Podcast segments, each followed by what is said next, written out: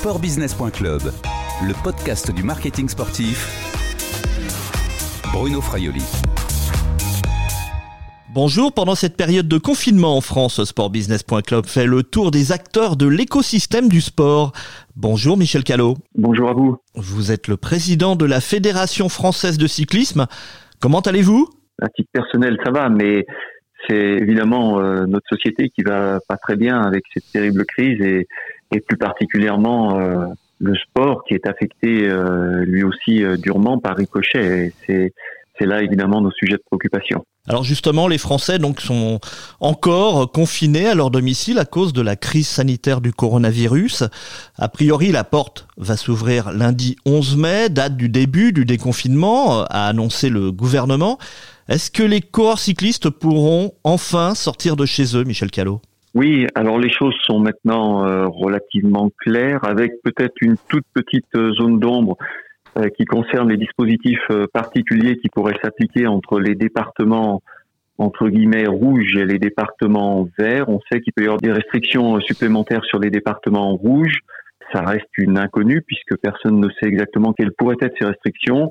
En dehors de cela, il a été acté effectivement et confirmé par notre ministre des Sports que l'activité euh, individuelle, sportive individuelle pourrait reprendre le 11 mai et donc bien évidemment l'activité euh, cycliste en fait partie. C'est donc un soulagement pour les coureurs professionnels notamment. Alors, on va, on va citer les coureurs professionnels en premier parce que c'est leur métier et que peut-être euh, plus encore que d'autres, ils, ont absolument besoin d'aller sur la route pour pouvoir se préparer à, des échéances qui restent importantes sur la deuxième partie de saison. Et puis, ce temps de confinement a été forcément très long pour eux. Mais j'oublie pas non plus tous nos autres champions, d'abord, dans, dans, les différentes disciplines que couvre notre fédération, et puis tous nos cyclistes amateurs, quel que soit leur niveau, qui eux aussi ont une grande, grande envie de pouvoir retrouver euh, la pratique euh, cycliste. Euh, je ne sais pas si on peut dire habituelle, parce que ça sera quand même une pratique solitaire, mais en tous les cas, la pratique cycliste en extérieur. Vous parlez donc de pratique cycliste. Est-ce que l'on peut espérer un retour des compétitions en juin, des compétitions cyclistes? En l'état actuel des choses, juin paraît très précoce. On travaille activement sur ce sujet. La fédération communiquera de manière plus précise dans le week-end. Euh, vous imaginez bien que tout ça fait l'objet d'un certain nombre d'allers-retours avec euh, notre ministère. On travaille en étroite collaboration avec euh, les services, le cabinet, et bien sûr tout ça très encadré à la fois par notre direction technique nationale et par notre, notre service médical et notre médecin fédéral qui est très investi sur ces sujets. Il y a une forme de compétition qui pourrait se faire, c'est le contre-la-montre individuel. Oui, alors en fait, il y a deux questions qui se posent euh, à nous aujourd'hui et sur lesquelles on travaille. La première, c'est euh, à partir de quand on peut imaginer retrouver un calendrier dit normal de compétition, en tous les cas dans des formats euh, qui sont ceux qu'on connaît traditionnellement, et, et, là encore dans toutes les disciplines.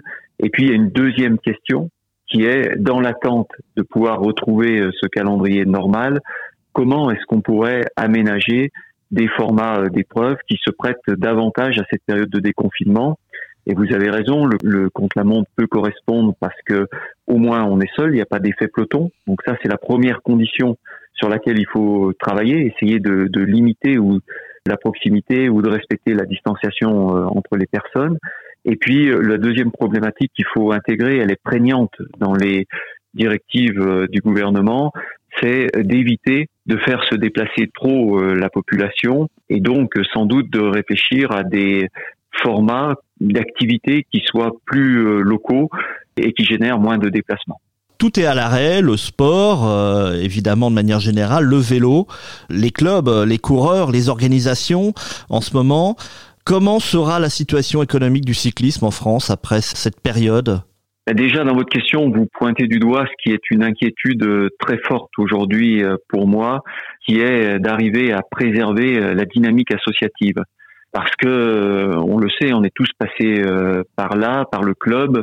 On s'engage, on s'investit dans un club parce qu'on y trouve du plaisir à partager, à travailler avec d'autres. Le confinement euh, a, cassé un petit peu tout ça. Bien sûr, on travaille à distance, mais c'est pas la même chose. Il faut absolument qu'on trouve des moyens, des leviers pour préserver cette dynamique associative.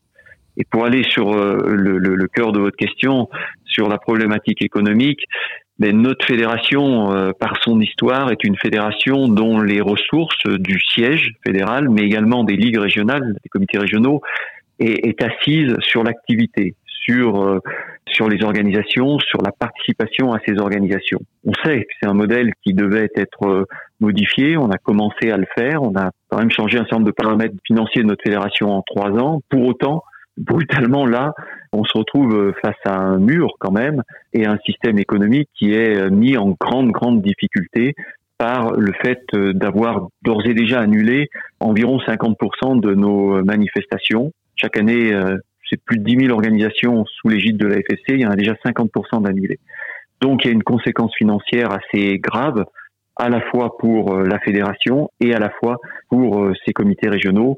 Quant aux clubs, c'est des situations extrêmement variées. Les clubs qui souffrent le plus sont ceux qui ont de l'emploi, ceux qui ont une activité également de service qui était assurée régulièrement auprès de collectivités, auprès de, différentes euh, institutions, ces clubs-là, évidemment, se retrouvent aujourd'hui euh, sans chiffre d'affaires.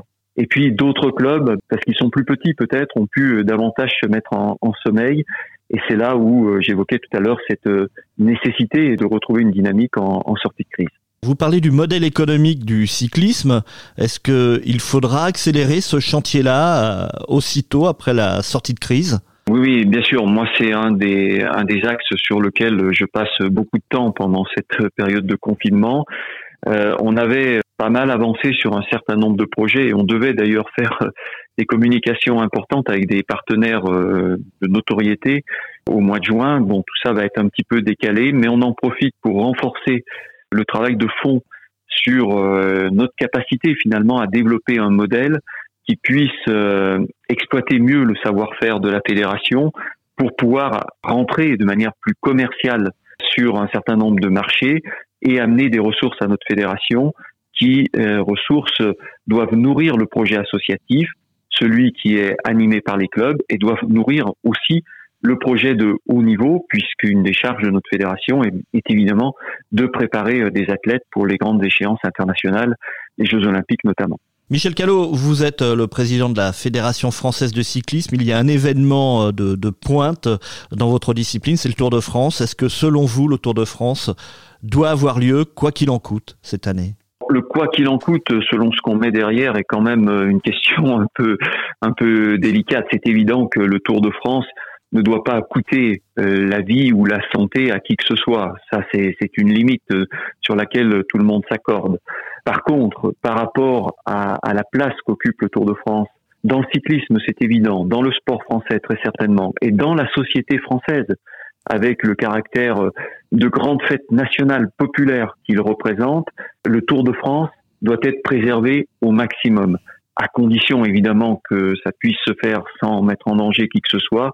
Il est essentiel que le Tour puisse se tenir, et je salue tous les efforts qui ont été faits, bien sûr par l'organisateur, par ASO, par les acteurs du cyclisme, la Ligue, la Fédération, et par les pouvoirs publics pour trouver une solution et repositionner finalement le Tour de France dans une partie de la saison où on peut espérer que la crise sanitaire soit davantage derrière nous. La Fédération française de cyclisme va organiser les championnats du monde 2022 sur piste, en VTT, en BMX. Est-ce que vous avez des inquiétudes sur ces organisations-là? Quand on prend ce genre de décision, de se porter candidat, puis d'obtenir des événements de cette nature, on le fait avec euh, l'intention, bien évidemment, d'apporter un développement supplémentaire et une richesse supplémentaire à notre fédération. Bon, je suis pas euh, naïf, je me rends bien compte que notre société va sortir euh, globalement sinistrée de cette crise, tant du côté des collectivités que du côté des, des, des entreprises. Donc euh, les montages financiers vont naturellement être plus complexes. Mais il faut qu'on fasse de ça une opportunité, qu'on se dise que c'est maintenant à nous d'être euh, un peu plus original encore pour moderniser notre approche de ces événements et en faire euh, malgré tout une réussite tant sur le plan sportif, populaire, que sur le plan économique. C'est un vrai challenge, j'en ai bien conscience. Dans l'adversité, il faut parfois trouver un surcroît de motivation. Alors on a vu beaucoup de sports virtuels durant cette période de confinement et notamment du cyclisme avec euh, le Tour des Flandres, celui de Suisse également virtuel. C'est une surprise ou pour vous ou pas de voir cette discipline et notamment le cyclisme mis en avant dans ce dans ce e-sport, dans cette partie virtuelle? Non, c'est pas vraiment une surprise parce qu'on sentait bien petit à petit euh, l'émergence de ces solutions. On a nous-mêmes un partenariat avec une start-up française qui fait du bon boulot en la matière, qui s'appelle Kinomap, qui va proposer justement ce week-end une course amateur de sous ce format-là, le Grand Prix de Saint-Étienne. On sentait bien tout ça et c'est des choses qui nous intéressent beaucoup. Ceci dit, il faudra observer ça quand même avec un tout petit peu de recul, notamment par rapport aux, audiences qui sont réalisées euh, sur ces événements euh, ces dernières semaines, dans, la mesure où il faut tenir compte quand même que euh, les Français, et pas que les Français, hein, euh, une bonne partie du monde est, est privé aujourd'hui de spectacles sportifs et donc peut peut-être un petit peu plus facilement basculer sur d'autres types de spectacles, d'organisations qui sont retransmises. Donc, à, voir si cet intérêt traduit dans des formats de compétition peut se maintenir ou pas. Mais quoi qu'il en soit, tous ces systèmes qui permettent euh, d'autres formes de confrontation, qui permettent également d'autres maîtrises de l'entraînement sont très intéressants et on continuera à être très vigilant à l'émergence de ces phénomènes-là.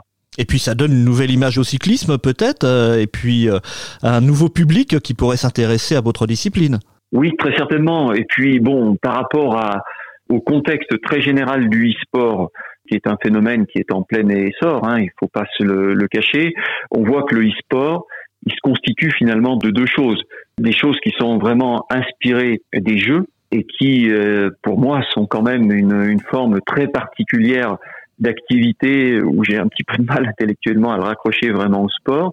Et puis on a cette autre catégorie de e-sport qui traduit de manière digitale une pratique réelle du, du, du, sport. Et pour le cyclisme, on est dans cette catégorie-là, puisque les coureurs qu'on voit pédaler dans ces formats de compétition pédalent réellement. Hein. Et je pense que c'est très bien que le cyclisme puisse intégrer le e-sport à travers une dimension, une branche où on respecte, on continue à respecter l'effort physique qui est quand même à l'essence même de notre de nos disciplines sportives. Michel Callot, je vais terminer avec mes deux questions traditionnelles et, et plus légères. Déjà, est-ce que vous pratiquez une activité physique à, à domicile comme cela est recommandé? Peut-être que d'ailleurs vous êtes confiné au Vélodrome national de Saint-Quentin et, et vous faites des tours de piste? Non, alors malheureusement le vélodrome de Saint-Quentin est fermé. Je suis, je suis confiné à mon, à mon domicile, mais je me plains pas. Je suis à la campagne, donc je suis certainement moins, moins privé que d'autres. Euh, mais écoutez, moi j'essaye de pas tous les jours parce que l'emploi du temps est très chargé, mais j'essaye euh, de temps en temps d'aller faire ma petite heure de promenade comme euh, comme c'est prévu par les textes. Et puis et puis de temps en temps une petite sortie sur mon home trainer dans mon garage comme plein d'autres cyclistes. Et puis avez-vous un conseil pendant cette période de confinement en, en livre ou film de sport? Je trouve que la chaîne L'équipe a, a fait euh, de beaux efforts pour euh, aller rechercher des, des, sujets, repasser un certain nombre d'événements qui ont marqué euh, le sport français et le cyclisme en particulier. Donc je vous invite à rester fidèle à ces, à ces chaînes parce que, et notamment à celle-ci parce que on a besoin qu'elle reste forte dans le paysage audiovisuel français. C'est un atout majeur pour le cyclisme en particulier parce qu'on y est très présent, mais pour le sport français en général. Merci Michel Callot, prenez soin de vous. Merci à vous, bonne journée. Je rappelle que vous êtes le président de la Fédération française de cyclisme. Cette interview a été enregistrée vendredi 1er mai 2020. Au revoir et à bientôt sur le podcast de sportbusiness.club.